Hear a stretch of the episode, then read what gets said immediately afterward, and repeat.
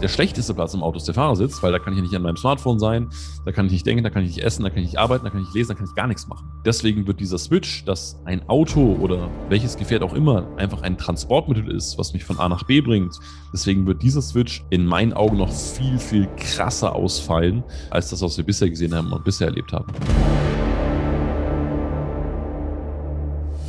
So, ihr Lieben, herzlich willkommen zur heutigen Podcast-Folge und ich habe ja die letzten Tage in San Francisco beziehungsweise im Silicon Valley in Kalifornien verbracht und habe mir da die eine oder andere Firma angeschaut, das ein oder andere neue Geschäftsmodell angeschaut, die eine oder andere Universität angeschaut. Und ähm, wenn ihr möchtet, werde ich gerne dazu ein paar mehr Folgen machen, weil wirklich wahnsinnig viel Inhalt drin war. Es war extrem inspirierend, habe echt viel mitgenommen. Und ähm, möchte dir heute mal so drei echt verrückte unternehmerische Stories erzählen. Auch vielleicht ein paar Mutmaßungen, wie es bei uns in Zukunft weitergehen kann. Ihr wisst ja, Amerika ist immer so ein bisschen das, das manchmal bewusste, manchmal auch unbewusste Vorbild von Deutschland, ähm, weil die einfach nochmal ein Tick schneller sind, ein Tick mutiger sind ähm, in vielen Bereichen. Und ähm, vielleicht ist einer dabei, wo du sagst, hey, mega cool, da kann ich vielleicht was für mein eigenes Unternehmen mitnehmen. Okay, Geschichte Nummer eins. Ähm, tatsächlich, ich glaube, die meisten von euch kennen Slack. Äh, wer Slack nicht kennt, Slack ist ein, ja, ich würde sagen, quasi ein Business-WhatsApp. Das heißt, es läuft eigentlich genauso wie, ja, wie, ein, wie ein WhatsApp ähm, oder ein Discord-Channel. Das heißt, du hast verschiedene Möglichkeiten, mit Leuten zu interagieren. Du hast verschiedene Gruppen. Du kannst dich relativ schnell irgendwie äh, zusammenrotten und irgendwelche Themen und Projekte besprechen. Und ähm, als wir über Slack waren, ähm, hat uns der, ich weiß gar nicht mehr genau, wer das war, auf jeden Fall wurde uns eine Story erzählt. Die war folgendermaßen. Also wenn du dir in Slack Nachrichten schreibst, dann ist es ja so, dass du manchmal da Teams hast. Ne? Das heißt, du hast einen Chef und du hast vielleicht drei, vier Mitarbeiter und die interagieren miteinander. Und Slack speichert ja irgendwann einfach einen ganz, ganz großen Berg an Daten, einen ganz, ganz großen Berg an ähm, verschiedenen Messages, die jemals geschickt worden sind. So, das heißt, wenn mich jetzt ein Mitarbeiter fragt, äh, keine Ahnung, hey Lauri, wann sollen wir den neuen Podcast veröffentlichen? Dann werde ich diesen Mitarbeiter irgendwas zurückschreiben. So, und diese Kommunikation findet ja tausend und millionenfach statt. Äh, wenn du das Ganze eine gewisse Zeit lang nutzt, über eine gewisse Historie.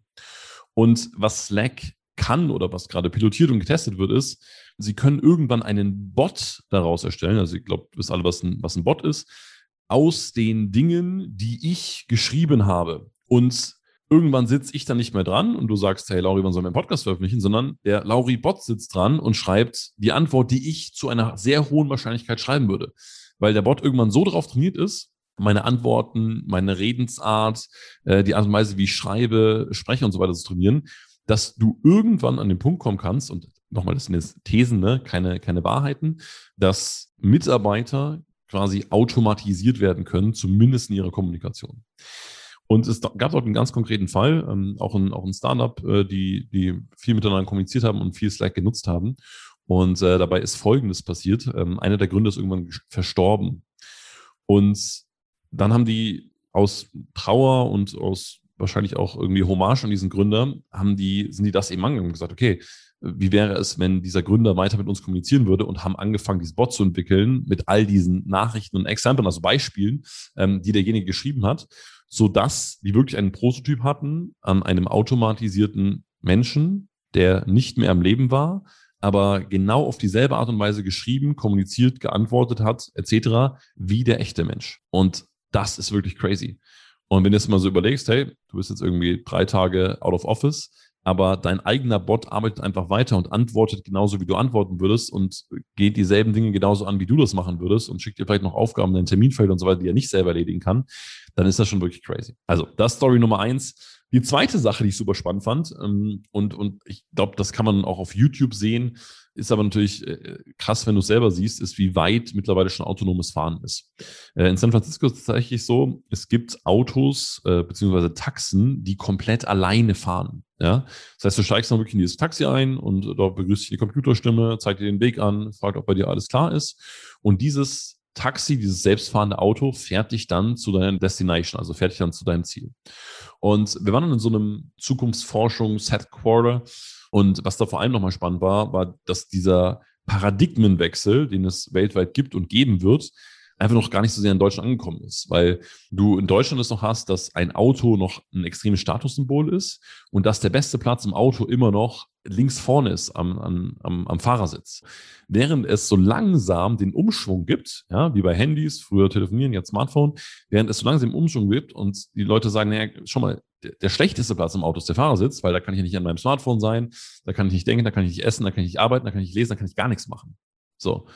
Und deswegen wird dieser Switch, dass ein Auto oder welches Gefährt auch immer einfach ein Transportmittel ist, was mich von A nach B bringt, was mich möglichst komfortabel reisen lässt, deswegen wird dieser Switch in meinen Augen noch viel, viel krasser ausfallen, ähm, als das, was wir bisher gesehen haben und bisher erlebt haben. Also da war ich wirklich überrascht davon, wie weit die Forschung da schon ist, wie viel da gemacht wird, auch wie viele Unternehmen Zulassung haben, auf Kaliforniens Straßen äh, quasi autonom zu fahren und wie Auto in Zukunft ganz anders gedacht wird. Also auch ein spannendes Beispiel. Ähm, dann gibt es beispielsweise so, so Cars, wie du es vielleicht früher vom Markt kennst, ja, oder wie so ein Supermarktregal, was dann halt auch auf vier Rädern ist, was automatisch fährt und was dann irgendwie bei dir in der Nachbarschaft vorbeikommt. Und dann kannst du dann irgendwie deine Zitronen und äh, Orangen rausholen. Ähm, logischerweise hast du davor irgendwas gescannt oder der kennt dein Gesicht schon, was weiß ich, ähm, so dass auch schon automatisch bezahlt ist. Also das ist wirklich crazy. Autonome Taxis in San Francisco. Und die dritte Story, und das ist vielleicht sogar ähm, nochmal sehr viel mehr umsetzbar, wenn du jetzt Unternehmer bist. Ähm, wir waren in, einem, in, einem, in einer Bank, die heißt Capital One. So, und die Capital One haben das Money and Life Program. So. Das heißt, sie sagen, naja, cool, wir unterstützen dich jetzt in deiner finanziellen Entwicklung. Ja? Und wir helfen dir da mit 1 zu 1 äh, Meetings und mit Mentoren und wir haben Gruppenworkshops und äh, du kannst Content anschauen, also eigentlich fast wie so ein klassisches Coaching-Modell. Ne? Dass das dann so in die Corporate-Welt Einzug genommen hat, das fand ich schon mal auch wieder ähm, cool und sehr inspirierend. Gleichzeitig war die Bankfiliale keine Bank mehr, sondern einfach ein Café. Ja? Das heißt, du kannst auch in, dort in diesem Café konntest jetzt nicht so richtig was, also niemand wollte dir was verkaufen. Also niemand ist irgendwie zu dir gekommen und sagt, hey, wer jetzt hier Kunde bei uns? Was du dort hast, ist, naja, okay, wenn du eine Karte hast bei Capital One, also wenn es dein Konto ist, dann kriegst du hier in diesem Café 50% Rabatt auf deinen Espresso, Cappuccino und so weiter und so fort. Und dir werden natürlich mega Workspace angeboten. Es gibt coole Schreibtische, die Leute sitzen gerne dort, es gibt Meetingräume und so weiter und so fort.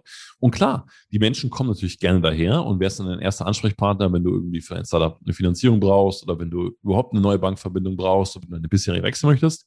Natürlich Capital One, die Firma, wo es den guten Kaffee gibt und die ausreichenden Sitzmöglichkeiten. Und das war natürlich als Konzept schon mal sehr cool zu sehen. Ähm, auf der einen Seite, ich fand äh, die Meta-Botschaft darüber auf der anderen Seite nochmal super spannend, nämlich, dass sehr, sehr viel Geld und Zeit darin investiert wird, Interessenten wirklich sauber aufzuwärmen, mit Interessenten wirklich in eine Beziehung zu gehen, Interessenten wirklich etwas zu bieten, einen Mehrwert zu bieten, bis dann irgendwann verkauft wird. Also dieses Thema Customer Lifetime Value und zu sagen, hey, wir, wir bieten dir einfach ganz, ganz viel, bis du unser Kunde wirst, Klammer auf, natürlich wirst du das den Rest deines Lebens, Klammer zu, ähm, war dort in, in vielen verschiedenen Geschäftsmodellen sehr sichtbar. Äh, also was wir jetzt hier vielleicht nur in Anführungszeichen jetzt im Online-Bereich als Content-Marketing kennen, wir liefern viel und geben viel und irgendwann mit der Kunde, hast du halt hier auch wirklich in, in Offline-Stores, in Vor-Ort-Geschäften und bei ganz, ganz vielen anderen Beispielen und Gelegenheiten, dass einfach ganz viel auf Lead-Generierung gesetzt wird und gesagt hat, hey, äh, scheißegal, ob der zahlt, aber wenn der uns kennt, wenn der uns sieht, wenn wir Aufmerksamkeit haben, wenn der mit uns interagiert, dann ist es eigentlich schon Kunde und das ist das Aller, Allerwichtigste, worauf wir, worauf wir Wert legen. Ähm, also da nochmal mehr Freebies ins Rennen zu schicken und gesagt haben, okay, die müssen nicht sofort Kunde werden. Äh, lieber werden die nicht sofort Kunde, dabei haben wir hundertmal mehr Leads und äh, die werden dann alle irgendwann bei uns Kunden und das hier ganzes Leben lang. Dieses Modell hast du dort auch sehr, sehr, sehr oft gesehen. Also, in diesem Sinne mal drei kurze Stories aus dem Silicon Valley. Ähm, ich finde es bis heute noch super inspirierend und äh, bin fairerweise sehr gespannt, was passiert. Ich sehe auch ein paar Dinge ähm, fairerweise sehr kritisch. Ähm, beispielsweise äh, so Gesundheitsversorgung ist natürlich cool, wenn irgendwie eine App sagt, äh, wo musst du jetzt irgendwie hinfahren, wenn, dein, äh, wenn deine Schleimhäute brennen ähm, und im Idealfall wird dir noch ein Uber bestellt, das sich direkt dahin fahrt. Ob das dann so sehr zur Eigenverantwortung des Menschen beiträgt, wo wir vielleicht momentan schon einen Engpass in unserer Gesellschaft haben, sei jetzt mal dahingestellt, okay? Und äh, auch diese Sache mit dem Slack-Bot, ähm, das ist, äh, wie soll ich sagen, das ist alles äh, mit Vorsicht zu genießen und da darf sich jeder seine eigene Meinung bilden. Ich finde es in jedem Fall sehr inspirierend und vielleicht hilft es dir weiter. Und in diesem Sinne, vielen Dank fürs dabei sein. Wenn du Lust hast, teile die Folge gerne einem anderen Unternehmer oder Unternehmerin, wo du sagst, hey, vielleicht eine coole Geschichte, kann helfen und inspirieren. Da freue ich mich am meisten. Und ansonsten bis zum nächsten Mal beim Podcast.